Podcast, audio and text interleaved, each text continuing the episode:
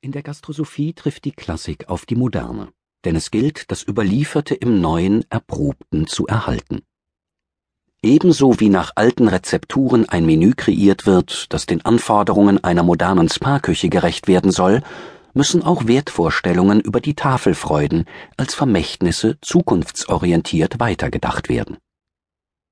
Die Erkenntnisse der im 19. Jahrhundert als eigenständige Disziplin entstandenen Gattung Gastrosophie beruhen im Wesentlichen auf Studien kulinarischer und kulturwissenschaftlicher Literatur.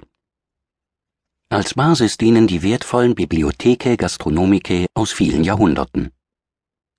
Die Arbeit am Primärtext wird ergänzt durch die Erfahrungen von Köchen, Sammlern und Kulturwissenschaftlern. So entsteht in Korrespondenz und im Gespräch ein zunehmend lebendiger Austausch, dessen besonders authentische Variante die Konversation mit den Tischgenossen ist. Wie in der Philosophie, der Wortlaut deutet es bereits an, geht es auch in der Gastrosophie um eine Form der Weisheit. Es geht um die Weisheit des Magens oder einfach gesagt um das Essen. Der besondere Reiz liegt in der Verbindung von Essen und der gleichzeitigen Reflexion darüber. Bereits Alexandre Dumas definiert in seinem großen Wörterbuch der Kochkunst Essen als Verwandlung der Materie in kulturelle Kraft. Die wichtigen Wegbereiter und Persönlichkeiten der Gastrosophie sind der Systematiker Briand Savarin, der erste Gastrokritiker und Literat Grimaud de la Reynière, der Praktiker Carême, der reflektierende Ästhet von Rumor und Baron Eugen von Farst, der reisende Gourmet-Reporter und Enzyklopädist. Sie alle waren bedeutende Geister des 18. Jahrhunderts, die miteinander und nacheinander eine Vertiefung des kulturellen Wissens über das Essen bewirkt haben. Sie waren die Begründer und Vordenker eines großen interdisziplinären Kulturthemas, der Gastrosophie. Der Klassiker dieses Gestirns ist Briard Savarin. Er war mit seinem Werk Physiologie du Goût der erste gastrosophische Gelehrte, der sich mit dem systematischen Denken eines Juristen bemühte, kulinarische Extravaganzen gedanklich zu erfassen und zu formulieren. Sein Buch stellt eine wissenschaftliche Systematik der Materie dar. Der vermögende Lebenskünstler Grimaud de la Reynière war der erste gastrosophische Literat. Er legte mit seinem Hauptwerk Almanach des Gourmands ein umfassendes Œuvre vor.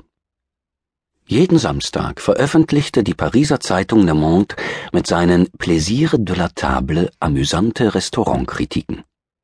Man könnte seine Esskritiken als gastrosophische Kolumnen bezeichnen. Nebenbei bemerkt, es sind die ersten Esskritiken überhaupt. In ihnen griff er Fragen auf, wie den Unterschied zwischen einem Gourmet und einem Gourmand Während der Gourmet nicht allein in der französisch-deutschen Übersetzung landläufig als Feinschmecker bekannt ist, eint der Gourmand eher negativ besetzte Synonyme wie Vielesser oder Vielfraß. Cédric Dumont jedoch lehnt den Begriff Vielfraß ab und bezeichnet den Gourmand in seinem kulinarischen Lexikon stattdessen ebenfalls als einen Feinschmecker, der weiß und genießt, was er isst. Dies deckt sich auch mit der Verwendung des Begriffs durch Grimaud de la Reynière in seinem Almanach des Gourmands. Dort heißt es, alle Sinne des Gourmands sind gefordert, müssen stets mit seinem Geschmack harmonieren. Denn er muss seine Bisse vernünftig auswählen, bevor er sie zu den Lippen bringt. Dazu bedarf es eines durchdringenden Blicks, wacher Ohren, eines feinen Tastsinns und einer fähigen Zunge. Kennerschaft bei Tisch ist für La Reynière gleichbedeutend mit einem entsprechenden Benehmen. Der Gourmand solle nicht nur mit Appetit und Anstand das Gebotene genießen, er müsse auch mit Esprit und Takt zu reden verstehen. Was bedeutet das für die heutige Zeit? Bewusst leben, das Hier und Jetzt mit allen Sinnen auskosten. Diese Haltung entspricht den Gedankengängen des modernen Achtsamkeitstrainings. Eine gepflegte Kommunikation bei Tisch ist heute, im Zeichen eines entpersonalisierten Zeitalters, lebensnotwendiger denn je.